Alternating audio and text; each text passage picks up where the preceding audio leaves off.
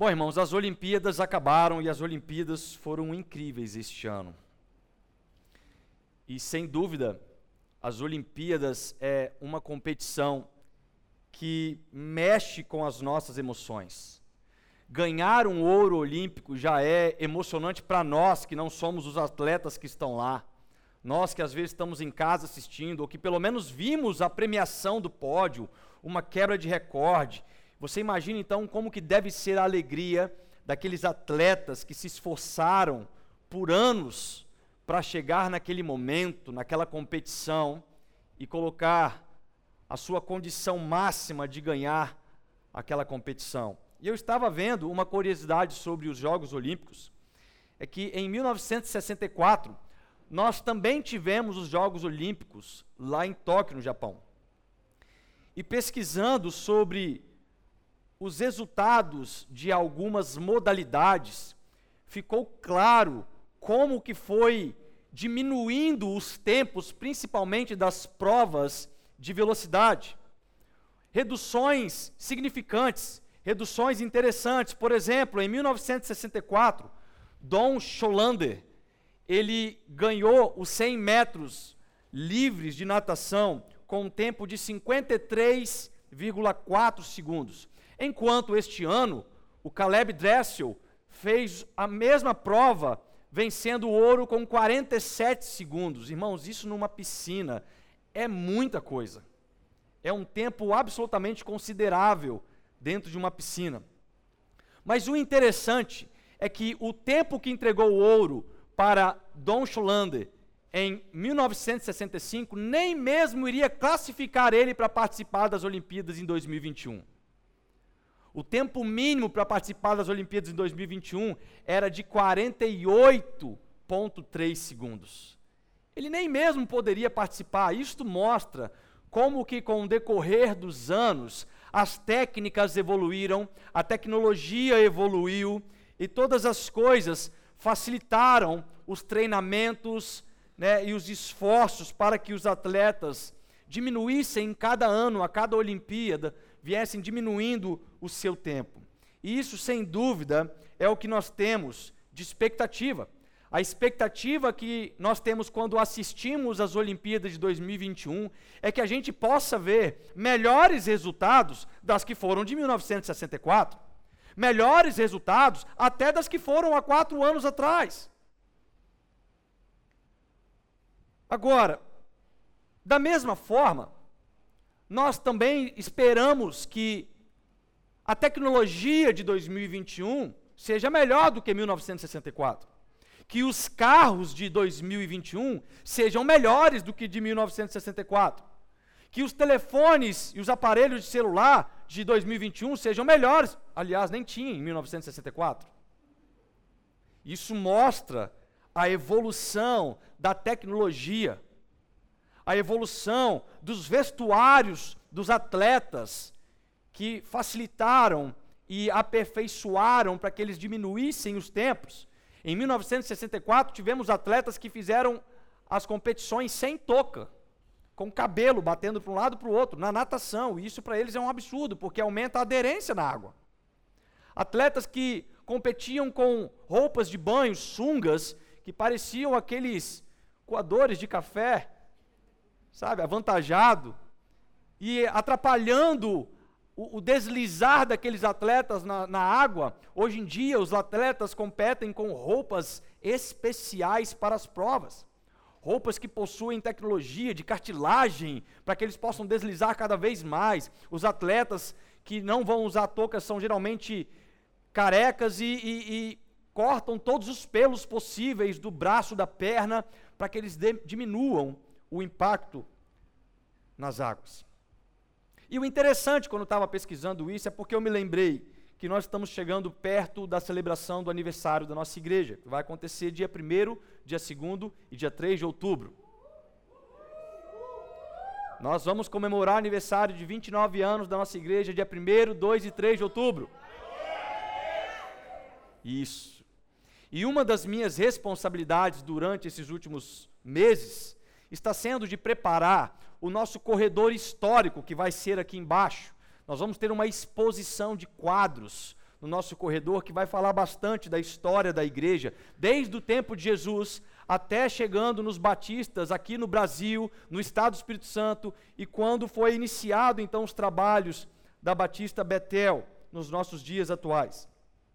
E por semanas, irmãos, eu tenho me dedicado a esta história para extrair e sintetizar a maior quantidade de informações possíveis para que a gente possa ter uma questão cronológica mais prática de ser entendido, resumir talvez 60 anos em 12, 15 quadros, que é uma tarefa difícil, demanda um estudo acirrado.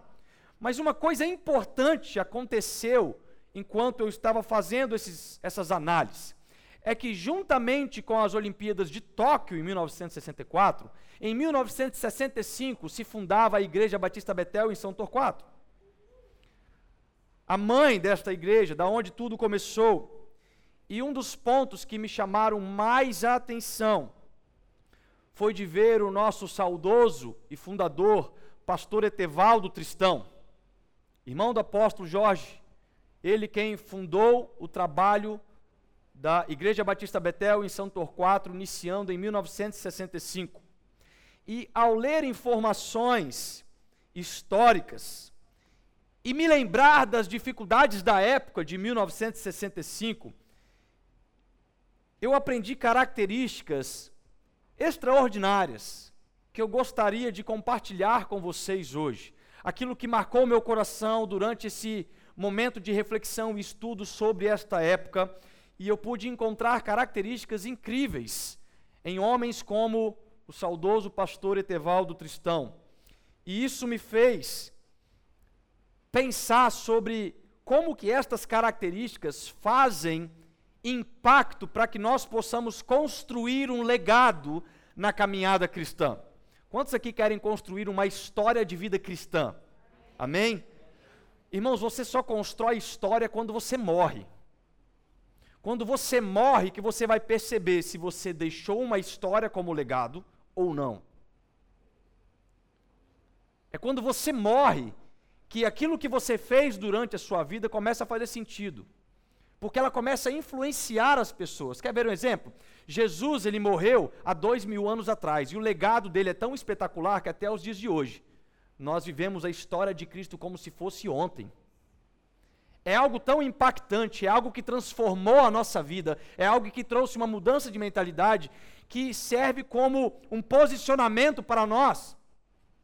E depois de Jesus, nós temos diversos homens, diversas mulheres que também, durante a sua vida, construíram um legado, construíram uma história para que depois que eles morressem, aquela história não fosse esquecida, mas ao contrário disso, pudesse ser lembrada, como nós vamos lembrar do pastor Etevaldo Tristão, neste corredor histórico, um homem que começou algo extraordinário.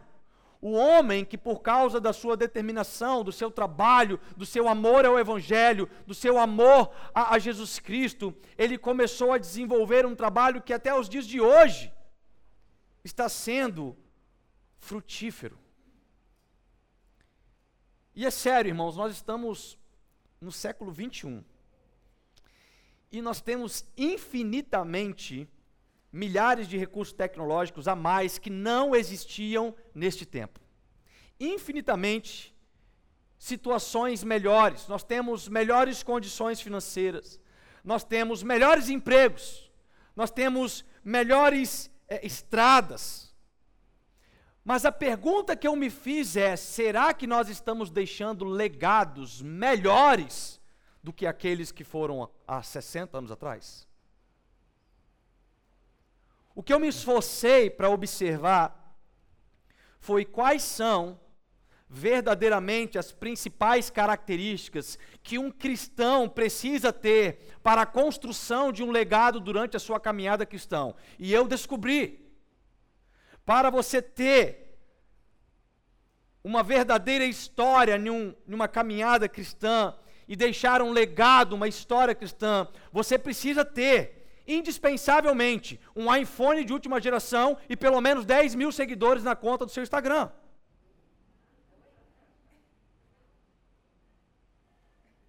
claro que seria um absurdo pensar dessa forma. É claro que seria ignorante pensar desta forma, apesar de que algumas pessoas estão vivendo as suas vidas correndo atrás deste tripé. Estão vivendo a sua vida em busca de ter um melhor iPhone, um melhor celular e conseguir mais seguidores na sua rede social, ao invés de criar mais seguidores para se espelharem na sua vida do dia a dia. Até porque tecnologia não tem nenhuma ligação sequer com o legado.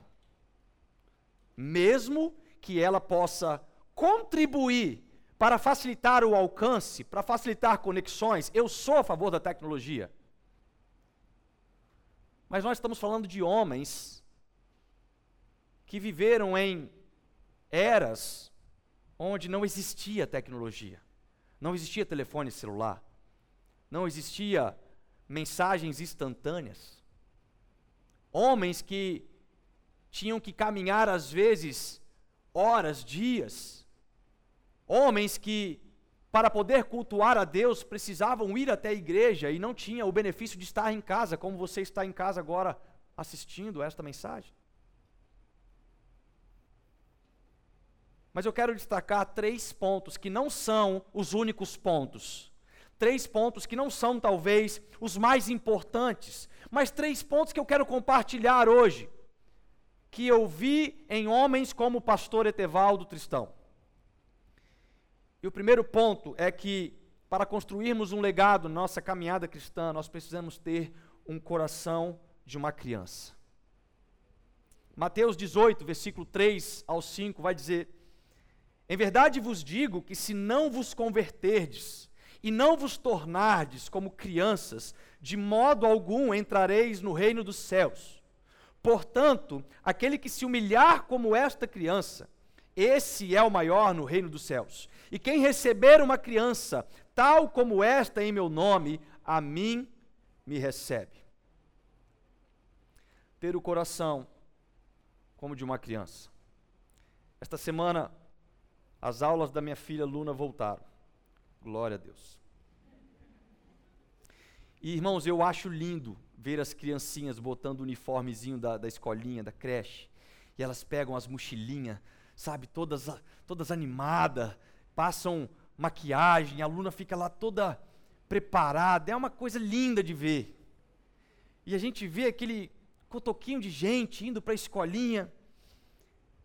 E a gente sabe que é importante para as nossas crianças irem para as escolas.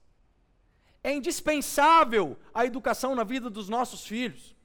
Nós precisamos que os nossos filhos tenham educação, que eles aprendam a se socializar, que eles aprendam matemática, português, redação, artes, que eles aprendam sobre essas matérias. Tudo isso vai contribuir no desenvolvimento futuro dos nossos filhos. Mas aconteceu que essa semana, quando eu levei ela para a escola, quando chegou na hora de entrar, irmãos, ela não quis ficar na escola ela arrumou um desespero e ela falou: Eu não quero ficar na escola. Ela queria no momento de ir, mas quando chegou na escola, ela não queria mais ficar na escola. E eu falei com ela: Vai, minha filha. Ela: Não, eu não quero ficar, papai, eu não quero ficar, eu não quero ficar. E foi aquela loucura, todo mundo olhando para a gente. Ela agarrava no meu pescoço e eu tentava puxar de um lado, e foi uma coisa até engraçada.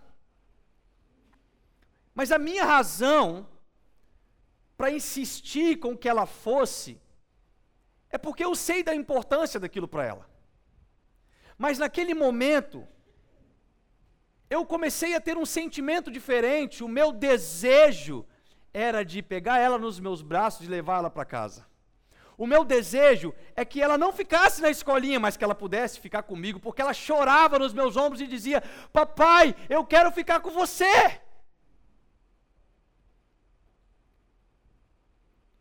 E ela estava ali em lágrimas um teatro incrível.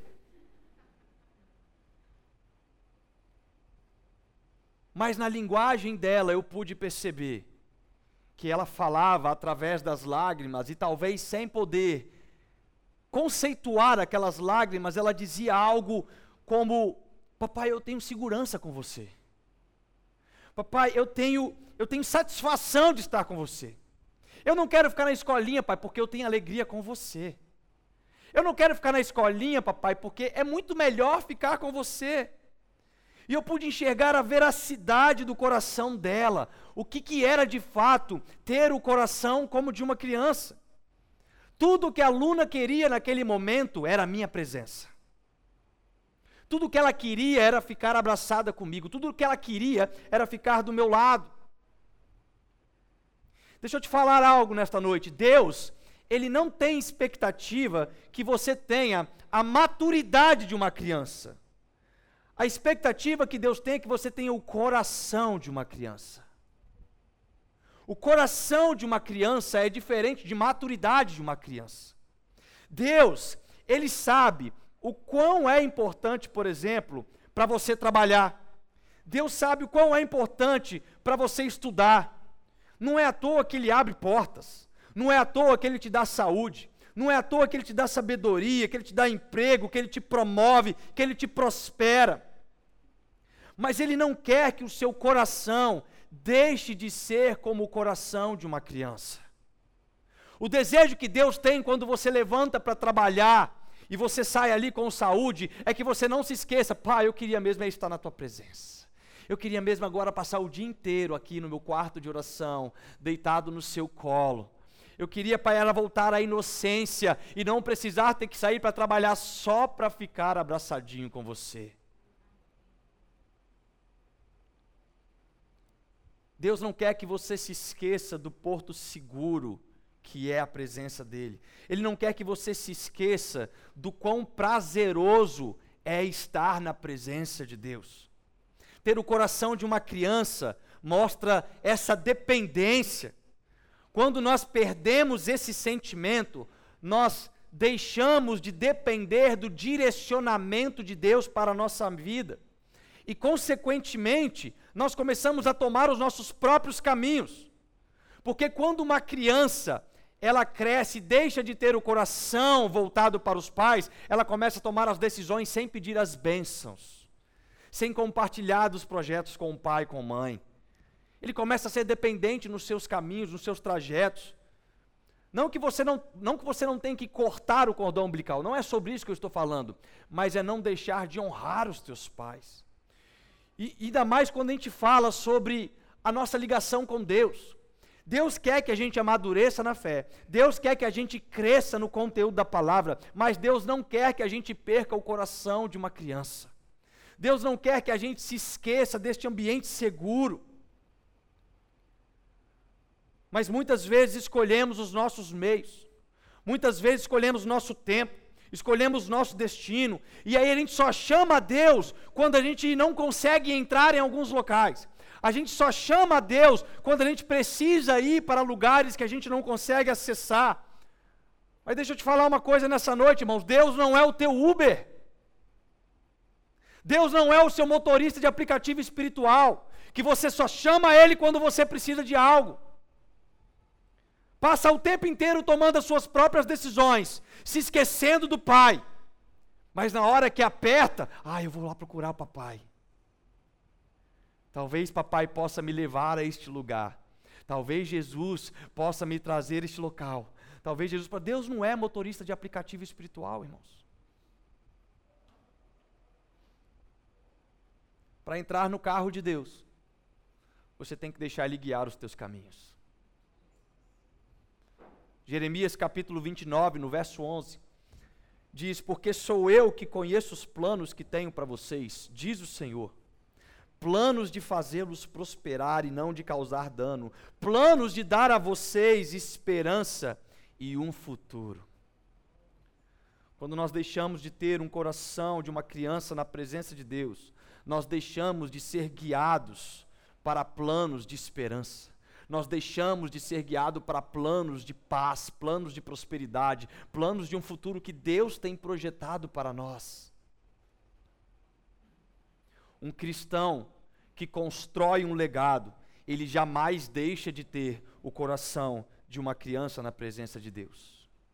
Ele é dependente, ele ama estar na presença. Mesmo as coisas que são importantes na vida dele não vão jamais substituir a presença do Pai. Na década de 60, irmãos, os nossos pais tinham características marcantes. Uma característica que eu vi na vida do pastor Etevaldo é que ele tinha um coração de uma criança. Ele era totalmente dependente do Espírito Santo. Não era sobre ter seguidores no Instagram por causa das fotos que você posta, mas era para alistar seguidores para Cristo por causa do testemunho que ele dava. As pessoas enxergavam Jesus e por isso seguiam a Jesus. As pessoas enxergavam Jesus na vida de pastor Etevaldo e por isso que curtiam aquilo que ele fazia, seguiam aquilo que ele fazia, se reuniam para ouvir aquilo que ele proclamava, porque ele não deixava de ter o coração de uma criança. Mas a pergunta é se ele tinha um coração de uma criança naquele tempo, como que nós não vamos ter um coração de uma criança melhor nos dias de hoje? Uma criança, ela não mede esforços para viver um momento de uma alegria. Uma outra coisa interessante que aconteceu comigo esta semana, eu levei a Luna para visitar a bisavó dela, minha avó. E ali ela estava se alegrando com a minha avó. Ela estava se divertindo horrores, penteando o cabelo da minha avó e brincando e abraçando. E uma coisa maravilhosa. E quando acontecem momentos como estes, a aluna ela tem uma característica incrível, eu acredito que a maioria das crianças tem. Se você pegar um celular, ela fala assim: Papai, chega de celular, vamos brincar. Ela fala na hora: Não, papai, vamos brincar. E naquele momento, ela estava nessas fases, nessa situação, brincando ali com a bisavó dela e alisando o cabelo. Em outras palavras, ela está dizendo assim: Olha, vamos curtir o momento. Vamos brincar, vamos aproveitar este momento de alegria, vamos viver este momento de alegria, para que isto possa criar marcas na nossa memória. Só que, mesmo ela brincando com tanto engajamento, com tanta alegria, uma tia pegou o celular e começou a filmar aquilo. Começou a filmar a minha filha brincando com a bisavó dela. E é claro que no coração da minha tia estava o mais nobre sentimento: eu vou filmar para eternizar este momento, para ter algo para que a gente possa ver e lembrar. E é claro que isso é nobre. Mas, irmãos, aquele momento destacou uma característica nossa, uma característica que tem feito parte das nossas vidas por causa do avanço da tecnologia. Porque muitas vezes estamos deixando de ter o coração de uma criança e com isso, deixamos de vivenciar os melhores momentos na presença de Deus. Deixamos de viver aquele momento. Uma comparação interessante que quando fizeram na festa de comemoração das Olimpíadas de 1964 é que todas as pessoas que estavam ali se lembrando estavam se alegrando, dançando, e eles estavam ali comemorando as confederações, os países, os representantes, se alegrando por causa daquelas competições. E aí fizeram um comparativo com o encerramento das Olimpíadas desse ano. Irmãos, os atletas estavam com celulares nas mãos. Todo mundo só filmando e ninguém vivendo o momento. Está entendendo? Perdemos o coração das crianças.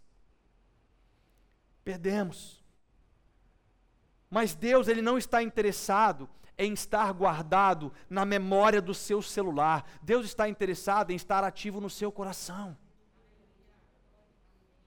Quando deixamos de ser como criança, queremos guardar Deus, mas quando temos o coração como de criança, nós começamos a viver Deus.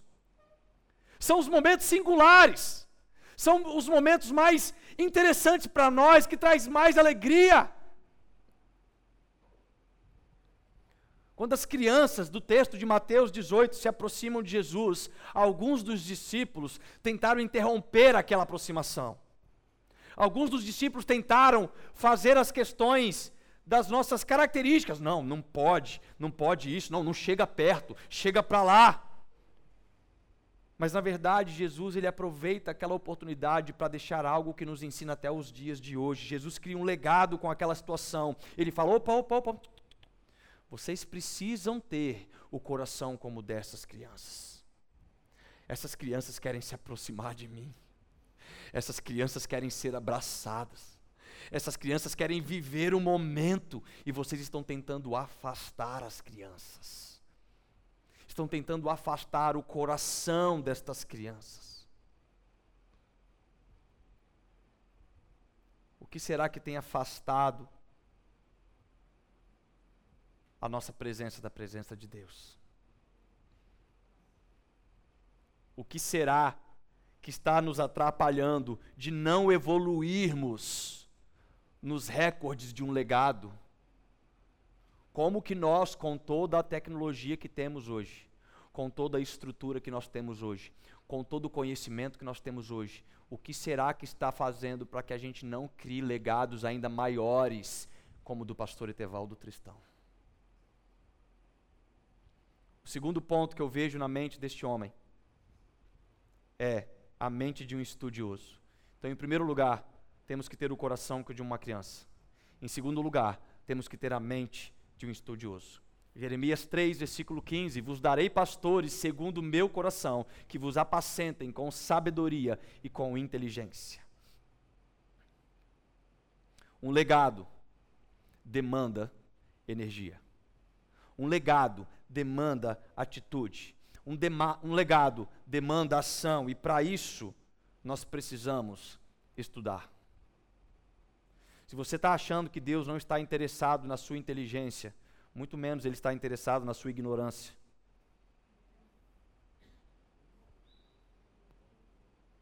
Nós precisamos, irmãos, nos aprofundar no conhecimento da palavra. Nós precisamos conhecer cada vez mais da palavra de Deus. Se Deus não tivesse interesse que nós nos aprofundássemos no conhecimento da palavra, Ele não teria revelado a palavra para nós.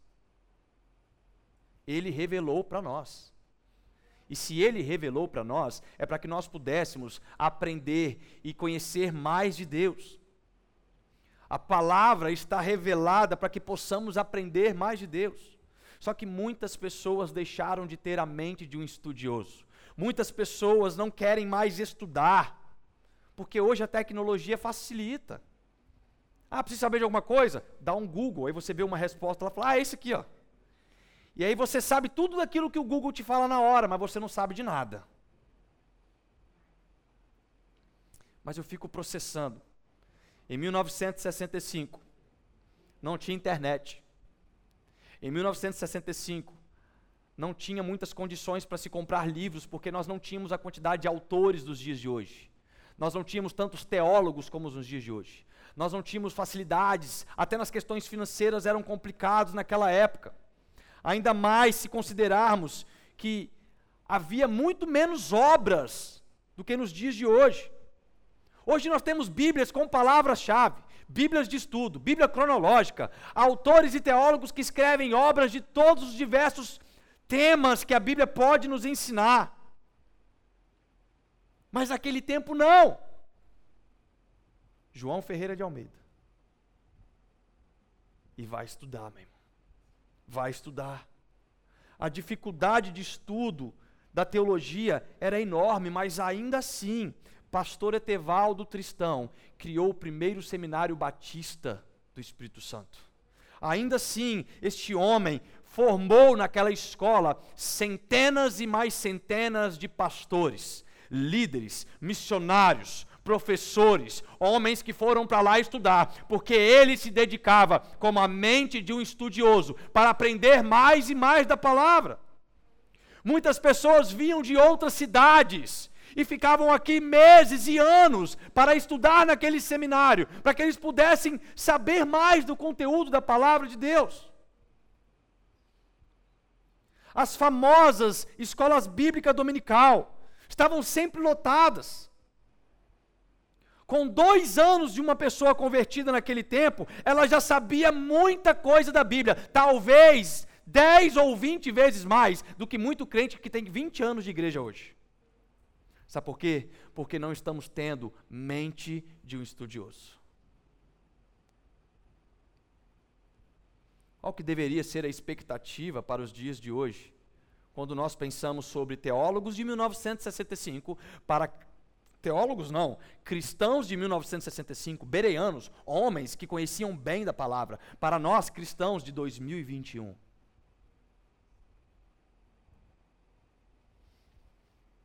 Nós temos internet. Nós temos livros e mais livros traduzidos de todos os tipos de idioma. Nós temos faculdades e mais faculdades de teologia. Nós temos vídeos no YouTube excelentes. Nós temos diversos caminhos para o desenvolvimento do ensino cristão. Nós temos curso bíblico aqui na igreja. Agora, pasmem. Sabe quantas pessoas tinham curso bíblico na igreja hoje? Três, né, Adriana? Você não veio hoje, não? Raquel, cadê Raquel? Estava aqui. Três, né? Mas você sempre vem, por isso que eu te perguntei, não te vi aqui. Tinha muita gente, eu não consegui enxergar todo mundo aí. Três pessoas no curso bíblico que nós temos aqui na igreja. Três pessoas. Existem três pessoas que estão se dedicando para construir um legado. Existem três pessoas que estão tá, tá desenvolvendo uma dessas características da mente estudiosa. Pastor, eu não posso vir um domingo, mas eu estudo em casa. Amém, irmãos. Então temos quatro, temos cinco, temos seis. A questão não é essa. Não é sobre só vir no curso bíblico. A questão é, nós precisamos nos demandar como a mente de um estudioso na palavra. Nós temos que parar de terceirizar o conhecimento de Jesus para o pastor. Porque senão a multiforme graça de Deus jamais vai ser manifestada. Irmãos, tem coisa que Deus vai falar para você que Ele não fala para mim. Tem coisas que Deus vai ministrar no seu coração, que vai edificar a igreja. Porque Paulo vai dizer em Efésios que é a igreja que edifica a igreja, não é o pastor, é a igreja. Não há mais tempo de ficar terceirizando os ensinos para o pastor, para o Rony, para os demais irmãos que ensinam nesta igreja. É tempo de desenvolvermos a mente de um estudioso da palavra de Deus. Eu fico imaginando os irmãos convertidos naquele tempo. Eles deviam ficar aflitos para chegar logo à escola bíblica, para que eles, eles pudessem tirar dúvidas, porque eles estavam em casa lendo a palavra de Deus e e aí a gente chega hoje, a gente vai, vai, vai conversar com um crente. Dez anos de igreja. E acha que foi Abraão que abriu o mar vermelho. Dez anos de igreja. Não sabe nada sobre fé. Dez anos de igreja. Perdemos a mente de um estudioso. Para construirmos o legado nós precisamos ter o coração de uma criança, mas não podemos deixar também de ter a mente de um estudioso. Quem constrói um legado não terceiriza o aprendizado da palavra de Deus. Olha o que diz em João capítulo 17, verso 3. E esta é a vida eterna, que que conheçam a ti, o único e verdadeiro Deus. Romanos 11, 33. Ó, oh, profunda as riquezas, o saber e o conhecer de Deus. A vida eterna é conhecer a Jesus, então, se você não está tendo a mente de um estudioso, você está deixando de conhecer a vida eterna. Se você não está tendo a mente de um estudioso, você não está se aprofundando em algo que é sem medida, em algo que não tem limites. Ó, oh, profunda as riquezas, o saber e o conhecer de Deus. Conhecer a Deus, irmãos, nunca foi uma opção para um cristão. Conhecer a Deus é uma necessidade de vida para o cristão. Não é uma opção. Se der tempo, eu vou ler a Bíblia. Ah, se der tempo, eu vou lá fazer o curso bíblico. Se der tempo, eu vou fazer tal coisa. Se não der, não deu. Outra hora aparece um feed aqui no meu Instagram de 60 segundos de um pastor pregando um trechinho de 30 segundos. Pronto me alimentei, conheço de Deus. E eu gosto de pensar na perspectiva das línguas, por exemplo. Quando você começa a aprender uma língua, você insiste por anos para conseguir mais e mais fluência naquele idioma. Você começa a estudar, você começa a, a se demandar em tempo, você começa a fazer prática daquilo, para que você se aperfeiçoe. Você vai tomando atitudes. Você quer aprender inglês? Você vai parar de ver filme dublado, irmãos. Pelo amor de Deus, para de ver filme dublado. Está repreendido o filme dublado na vida desses crentes. Aí você começa a melhorar a sua escuta. Aí você começa a fazer sentido em algumas poucas palavras que você estava estudando, e aí passa ano, passa dois anos, passam cinco anos, você começa a ter um pouco de mais fluência. E quando eu penso nessa perspectiva das línguas, eu gosto de fazer uma mesma aplicação sobre a fé, sabe por quê? Porque a fé é uma linguagem. A fé é uma linguagem. E por ser uma linguagem, nós temos que fazer uma pergunta: o quão fluente eu sou nesta língua? o quanto eu sei falar a língua da fé, o quanto eu conheço desta linguagem. Se eu não me dedicar com a mente de um estudioso, eu jamais me tornarei fluente na linguagem da fé. E nós não podemos ser menos influentes, nós não podemos ser menos fluente, perdão, na linguagem da fé. Nós temos muito mais recursos do que 60 anos atrás, irmãos. Nós temos mais ferramentas. Então nós precisamos parar de dar desculpas e desenvolver a mente de um estudioso, amém? Já não tem mais tempo para dar desculpa. As suas desculpas não fazem mais sentido. Talvez há 30 anos atrás você podia falar assim: ah, é porque eu não tenho computador em casa. 20 anos atrás, não, porque a minha internet é lerda demais. Irmão, não tem desculpa mais. Não tem, não tem. Não, não tem, irmãos. Não tem nem palavras para falar. Nós precisamos desenvolver a mente de um estudioso. 2 Timóteo capítulo 3, verso 16 e 17. Toda a escritura é inspirada e útil para o ensino, para a repreensão, para a correção e para a instrução na justiça, para que o homem de Deus seja apto e plenamente preparado para toda boa obra. Então, se você não está conhecendo toda a Escritura, toda a Escritura é uma ferramenta de instrução. Toda a Bíblia, não é só Salmos, não é só Provérbios,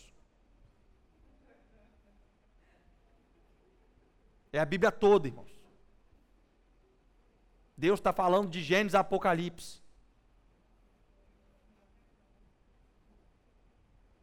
Enquanto nós terceirizarmos a nossa responsabilidade de conhecer a Deus, nós continuaremos tendo dificuldades no obedecer a Deus. Terceiro ponto que eu vejo na vida do pastor Etevaldo para nos ensinar é que temos que ter a pele de um rinoceronte. Para deixarmos um legado, nós temos que desenvolver o coração de uma criança, a mente de um estudioso e a pele de um rinoceronte. A pele de um rinoceronte, ela é uma pele incrivelmente grossa. Um rinoceronte, ele não deixa de cumprir o, o seu propósito por causa de arranhões, por causa de um galinho que passou na pele dele.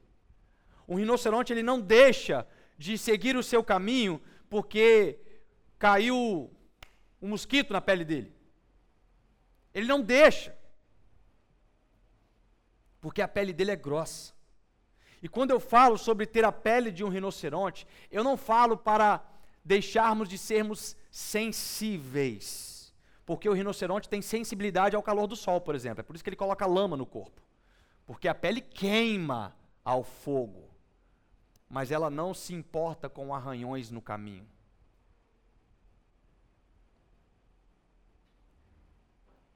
E tem muitas pessoas que deixaram de ser sensíveis ao fogo consumidor e se tornaram sensíveis aos arranhões do caminho.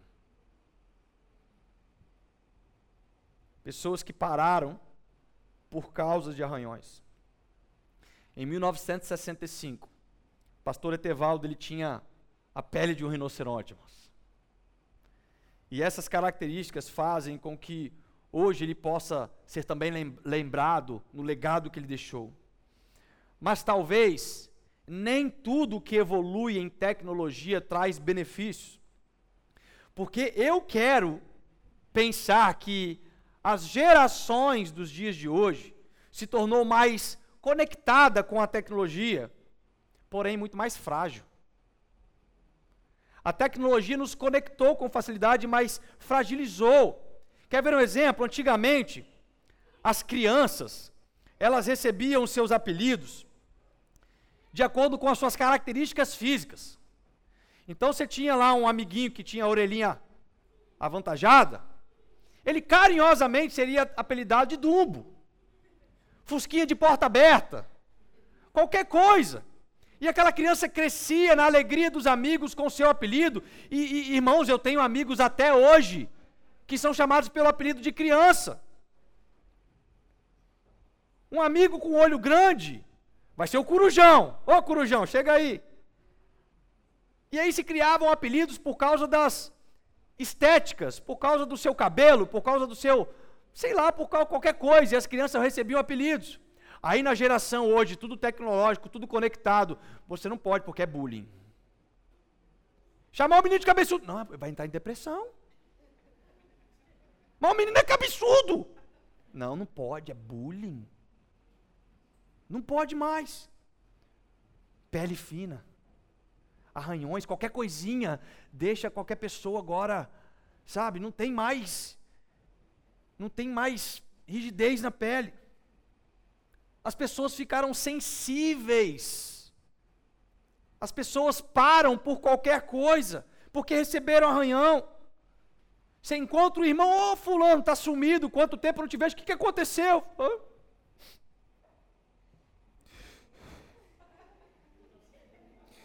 Três meses que eu estava na igreja, o pastor não me visitou. O que aconteceu, irmão? Fulano, não me deu oportunidade para cantar.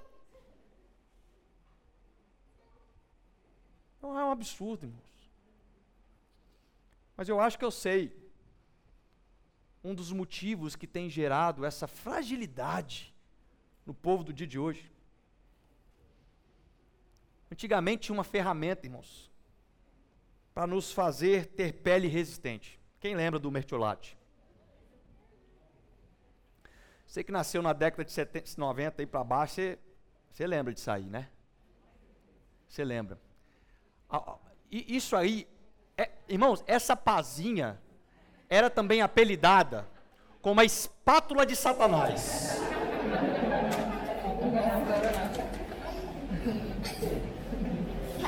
Eu já curei um machucado só de ver esse remédio. Era fé. A gente tinha fé. Quando via mergulhado, já sarei.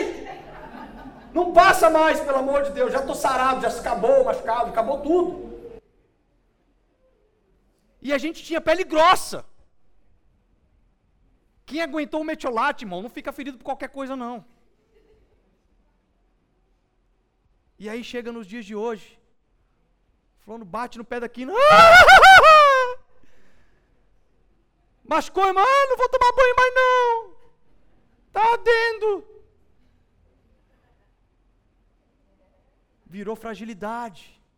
As pessoas perderam, não tem mais pele de rinoceronte. Vem para a igreja, se arranha de alguma forma e fala: ah, não vou mais congregar, não. Não vou mais na igreja, não. Por causa disso, por causa... aí você vai ver é tudo bobeirinha, tudo arranhãozinho do, do, do percurso. Eu sei que, mesmo talvez sendo um, uma comparação até grosseira, nós vemos hoje pessoas que não podem ter um arranhãozinho porque elas param tudo. Você tem que andar em, em ovos para cuidar dos membros da igreja. Ô irmão, quer vir fazer um gabinete? Não, não, não, não. Ar-condicionado, eu deixo na temperatura que você quer, irmão. Você não falar mal depois e sair da igreja porque o ar-condicionado da sala do pastor estava frio demais. Pastor não me serviu café quando eu fui no gabinete. E nem vou, você bota açúcar. nem merece. Mas em 1984, teve uma história incrível nas Olimpíadas, da maratonista Gabriela Anderson. Quem lembra dessa mulher? Gabriela Anderson, irmãos, ela ficou conhecida por ser a sua primeira Olimpíada, na verdade foi a primeira Olimpíada que teve a prova feminina da maratona. E Gabriela, ela chegou em 37 lugar, 20 minutos depois do primeiro colocado. Mas sabe o que é mais marcante? Ninguém se lembra do primeiro colocado. Ninguém lembra de quem é o primeiro colocado, mas todo mundo lembra de Gabriela. Esta mulher deixou um legado. Esta mulher cumpriu a prova de uma forma incrível. O mundo inteiro se inspira de alguma forma nas questões do esporte, na, na, na vida de Gabriela Andes. Ela chega cambaleando ali na última volta, lutando contra os seus músculos, com as câimbras, todos eles atrofiados. Eu imagino que durante a prova, ela viu vários dos seus oponentes passando ela. Durante a prova, ela começou a ter dores musculares, que eram arranhões para a caminhada dela. Durante a prova, ela pode ter recebido um bullying. Falou, oh, tá por trás, hein? Tá em último lugar, hein? Ih, não vai aguentar. Mas Gabriela Anderson, ela, ela, ela desenvolveu a pele de um rinoceronte. Ela não desistiu. Os arranhões não fizeram com que ela parasse. Mas os arranhões motivaram porque ela tinha pele de rinoceronte e fizeram com que ela pudesse completar um propósito. Existiram maratonistas que fizeram a prova da maratona, são mais de 40 quilômetros. Homens que fizeram a prova sem tênis porque não tinha tênis dos seus patrocinadores. Existe um homem, acredito que é da, da Nigéria, esqueci da, qual país que ele é, mas ele completou a prova, teve que entrar de última hora na, na competição, porque o atleta do país dele torceu o tornozelo na semana da competição. E ele viajou e não tinha tênis para ele. E ele correu mais de 40 quilômetros descalço, chegou em primeiro lugar e bateu o recorde olímpico. Mas se fosse nos dias de hoje, não, vou correr não. Não tem tênis do meu patrocinador. Nike. Não. Eu quero. Eu quero ter um tênis. Eu quero isso, eu quero aquilo, eu quero assim, eu quero assado. Não vai postar foto, não vai marcar, não. Não corro mais a Olimpíada que vem. Nós precisamos desenvolver uma pele de rinoceronte. Nós temos que parar de desistir por causa das dificuldades e começar a perseverar por causa de um legado. Qual é o legado que nós estamos criando? Qual é o legado que nós estamos construindo?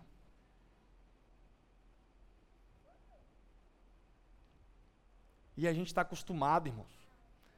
Sabe o que, que virou? Virou. Virou comum. O crente fala, não vou na igreja não. O vento sul virou, irmão. Não. Vou na igreja hoje não. Hoje tem uma notícia interessante no Fantástico. Vou para a igreja não. Tem um monte de gente que está em casa assistindo agora aqui que está precisando de pé de rinoceronte. Que não quer mais vir para a igreja.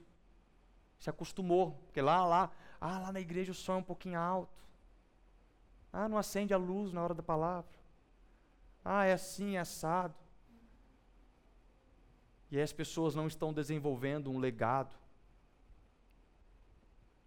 como que nós não vamos construir algo mais representativo com todas as ferramentas que nós temos do que aquilo que foi feito pelos nossos antepassados? Como? Como, irmãos? Volto a dizer, eu estou separando aqui três características. Eu não vou nem falar na questão de, de espiritualidade, de oração. Isso aí já, a gente já sabe tudo isso. Eu estou falando de três características assim, simplórias a gente não pode olhar para trás e deixar com que a gente esteja sendo apresentado no legado com menos história do que os nossos pais, do que os nossos avós.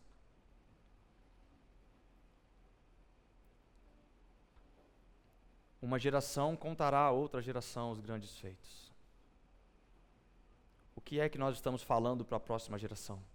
O pastor Etevaldo fez um trabalho e disse algo para nós. Nós estamos ouvindo os grandes feitos de um homem que entregou a vida toda para Deus. Vai ter muito mais história ali no corredor aqui histórico que a gente vai ter em outubro. Hoje eu falei uma pincelada sobre este homem, mas um homem que se dedicou de uma forma incrível para Jesus. Não deixou de ter o coração de uma criança, a mente de um estudioso e a pele de um rinoceronte.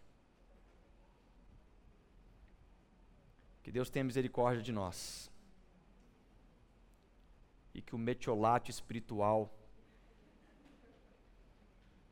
acerte a sua ferida hoje. O metiolate, e, e tem que arder. É para arder. Nós vamos fazer um abaixo assinado para o metiolate voltar a arder. Nós precisamos de metiolate que arde. Pode ser spray, mas tem que arder. Não dá mais para criar crente que não está preocupado com a sua trajetória de um legado.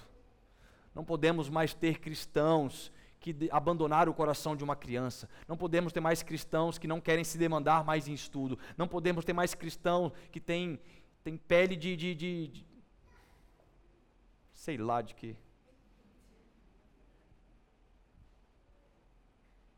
Deus possa nos abençoar e nos direcionar a partir dessa palavra de hoje. Vamos ficar de pé.